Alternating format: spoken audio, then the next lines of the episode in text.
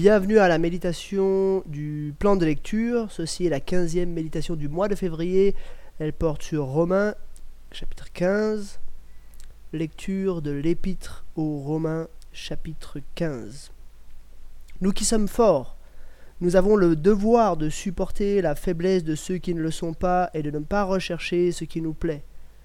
Que chacun de nous, nous recherche à plaire à son prochain pour son bien en vue de le faire grandir dans la foi. En effet, Christ n'a pas recherché ce qui lui plaisait, mais comme il est écrit, les injures de ceux qui t'insultent sont tombées sur moi. Or, tout ce qui a été écrit d'avance l'a été pour notre instruction, afin que, par la persévérance et par le réconfort que donnent les Écritures, nous possédions l'espérance. Que le Dieu de la persévérance et du réconfort vous donne donc de vivre en plein accord les uns avec les autres, comme le veut Jésus-Christ, afin que tous ensemble, d'une seule voix, vous rendiez gloire à Dieu, au Dieu et Père de notre Seigneur Jésus-Christ. Accueillez-vous donc les uns les autres comme Christ vous a accueillis.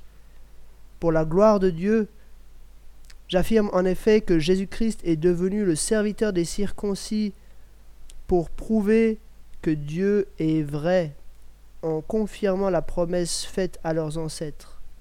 Quant aux non-juifs, il célèbre Dieu à cause de sa bonté, comme le dit l'Écriture. C'est pourquoi je te louerai parmi les nations et je chanterai à la gloire de ton nom. Il est dit encore, Nations, réjouissez-vous avec son peuple. Et encore, louez le Seigneur, vous toutes les nations, célébrez-le, vous tous les peuples. Ésaïe dit aussi, Il paraîtra, le rejeton d'Isaïe, il se lèvera pour régner sur les nations. Les nations espéreront en lui. Que le Dieu de l'espérance vous remplisse de toute joie et de toute paix dans la foi, pour que vous débordiez d'espérance par la puissance du Saint-Esprit. En ce qui vous concerne, mes frères et sœurs, je suis personnellement convaincu que vous êtes pleins de bonnes dispositions, remplis de toute connaissance et capables de vous avertir les uns les autres.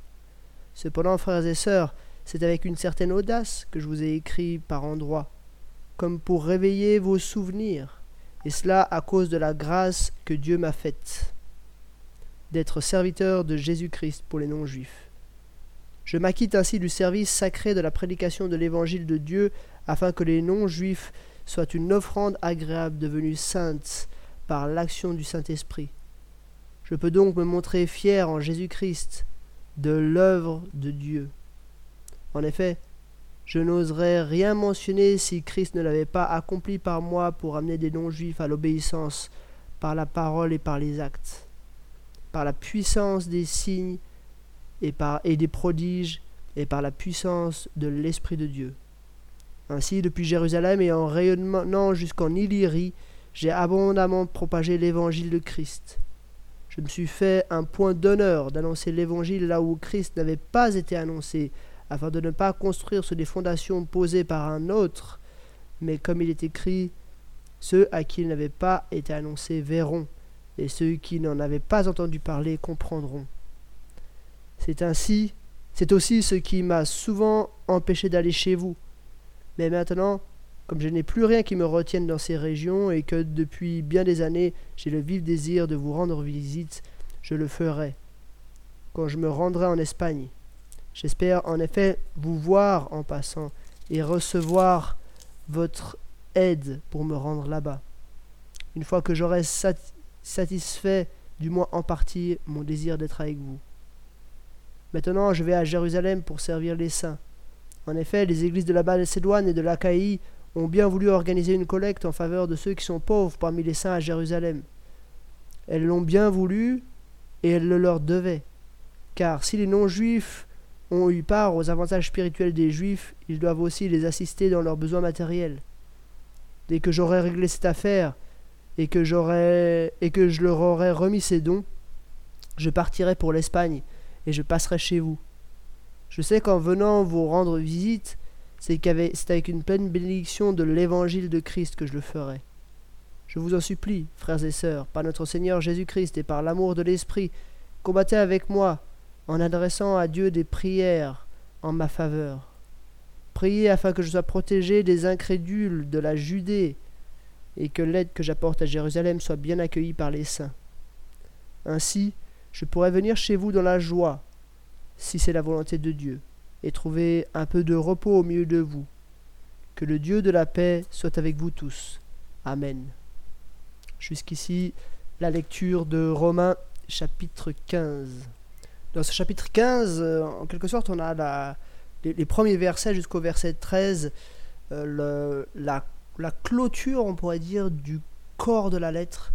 Euh, Paul termine son argumentaire, et puis à partir du verset 14, on, entre dans, un petit peu le, les dispositions pratiques, pas juste de la théologie pratique, mais vraiment des choses très pratiques qui concernent euh, les semaines, les mois à venir de l'apôtre Paul, euh, sa future probable visite euh, à Rome pour se reposer et puis pour ensuite se servir de Rome en quelque sorte comme base d'envoi pour aller plus loin jusqu'en Espagne aux confins en quelque sorte de l'Empire.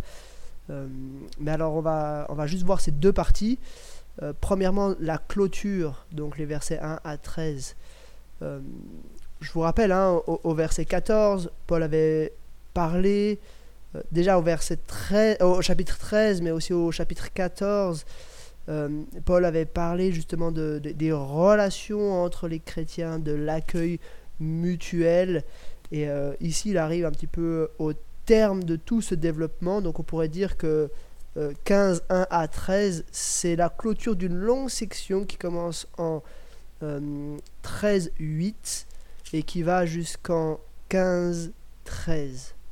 Ici, euh, donc, euh, Paul reprend ce qu'il avait dit juste avant en parlant de nous qui sommes forts, les forts dans la foi, ceux qui savent distinguer euh, des éléments importants, des éléments sur lesquels ils peuvent être plus flexibles. On doit supporter ceux qui sont faibles, on doit pas rechercher ce qui nous plaît, mais faire tout ce qui est bien pour eux, pour leur croissance.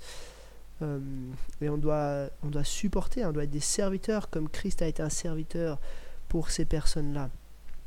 On doit le faire d'ailleurs avec euh, persévérance. On doit vivre en plein accord les uns avec les autres, afin que tous ensemble, d'une seule voix, nous rendions gloire au Dieu et Père de notre Seigneur Jésus-Christ. C'est ce qu'on vivra hein, dans l'éternité. On vivra la, voilà l'adoration. et du coup, Paul nous invite à le vivre déjà maintenant. Et il invite euh, en particulier, ça c'est la, fin de cette petite partie, hein, euh, ses frères juifs d'origine juive, des chrétiens d'origine juive, il les invite à accueillir ceux qui euh, sont des chrétiens d'origine païenne.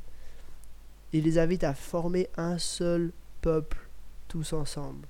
Voilà, ça c'était pour la, première partie. Maintenant, on passe à partir du verset 14 à la deuxième partie du chapitre.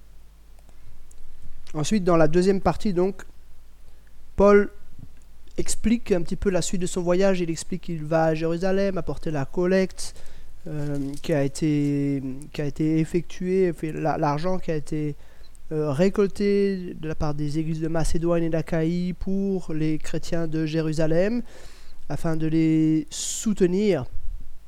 Et en fait, euh, dans toute cette partie, Paul, on, comprend un petit peu les motivations, le, pourquoi, euh, pourquoi Paul envoie cette lettre euh, aux chrétiens de Rome. Premièrement, Paul veut leur exposer précisément l'évangile afin de, de, de, les mettre en quelque sorte sur la même longueur d'onde, euh, de leur donner les mêmes dispositions euh, afin d'être sûr qu'ils voilà, ils ont bien compris ce message de l'évangile. Hein. Euh, il le dit, hein, je suis personnellement convaincu que vous êtes plein de bonnes dispositions, remplis de toute connaissance et capable de vous avertir les uns les autres. Donc il veut donner en quelque sorte un, un canevas, un cadre pour que l'évangile soit bien vécu dans cette église. Mais pas que.